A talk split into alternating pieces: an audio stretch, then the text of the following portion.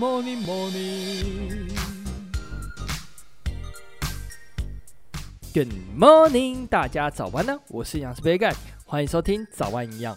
很多人在饮食控制的时候，都是一味的减少碳水化合物、减少淀粉，这样子会导致热量太低。这时候反而要多吃一些东西，来增加热量的摄取，避免体重浮动太大哦。今天就来分享体重控制的三大原则，希望能够帮助到大家。那在进入节目之前，要跟大家打个小广告一下：如果想要瘦身、维持身材，或者是增重，却不知道该如何进行的话，可以参考杯盖的线上课程《营养师杯盖教您玩体重》。除了会带大家找到属于自己的体重目标之外，也会以科学为基础，分享一些饮食观念。最后会一步一步的带大家开立出属于自己的菜单。如果对课程有兴趣的朋友，可以参考资讯栏的连接，只要填写问卷，就可以得到两百元的优惠券哦。那简单介绍完之后，就进入今天的主题吧。那首先要介绍的第一个原则就是控制碳水化合物。控制碳水化合物可以有效的减少热量，也是减脂的不二法门哦。平常爱吃甜食、饼干或者是爱吃饭，不妨可以照着今天介绍的方法试试看哦。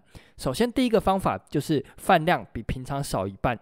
平常如果是每一餐都会吃饭，可以尝试的减少饭量，这样可以大幅的减少碳水化合物的摄取。那第二个方法呢，就是控制甜点零食，减少频率，一周尽量小于两次。当然能不吃就尽量不要吃哦。那第三个方法呢，就是确认营养标示再吃。营养标示一定会有标示糖量，也就是米字旁的糖。标示的分量，只要每一百公克的食物大于五公克的糖量，就不要吃。只要照着上面的三个方法，一定可以大幅的减少碳水化合物的摄取，进而减少热量的摄取。那再来第二个原则，就是要增加蛋白质以及膳食纤维。体重控制常常会遇到极端的热量赤字，也许体重会降非常快，减肥很有效果，但是一定会复胖。建议大家可以选择蛋白质含量高的食物，像是豆鱼蛋肉类，来增加整体热量的摄取。而增加蔬菜水果，可以增加膳食纤维。进而减少饥饿感。建议每天蔬菜至少要吃三百公克，而蛋白质要增加。豆鱼蛋肉类的食物呢，至少要吃两个手掌大的分量。而饮料呢，就尽量不要喝，可以改成蛋白质含量高的饮品，像是豆浆或者是牛奶来做搭配。那再来呢，要介绍的第三个原则就是调整生活作息。听起来很像废话，但是这真的非常的重要。已经有非常多研究发现，睡眠不足会造成增加脂肪、减少肌肉的现象，所以睡眠非常的重要。那生活作息除了睡眠以外，运动也是关键。这边帮大家设定出几个目标，可以尝试看看哦。首先，运动至少每周要三次，然后每次四十五分钟以上。那再来呢，睡前两个小时不要吃东西，避免影响到睡眠品质。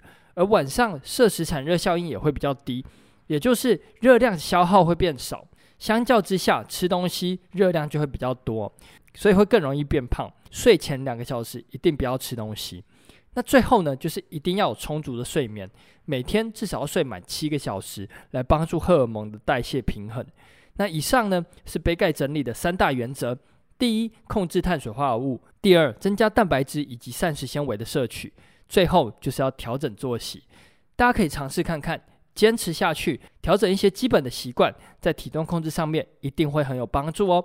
那今天早安就到这边喽，希望可以帮助到大家。那这边再跟大家介绍一下，杯盖的线上课程上线喽。想要从零开始学习饮食，可以到下方的资讯栏填写问卷，杯盖会送出两百元的课程折价券哦。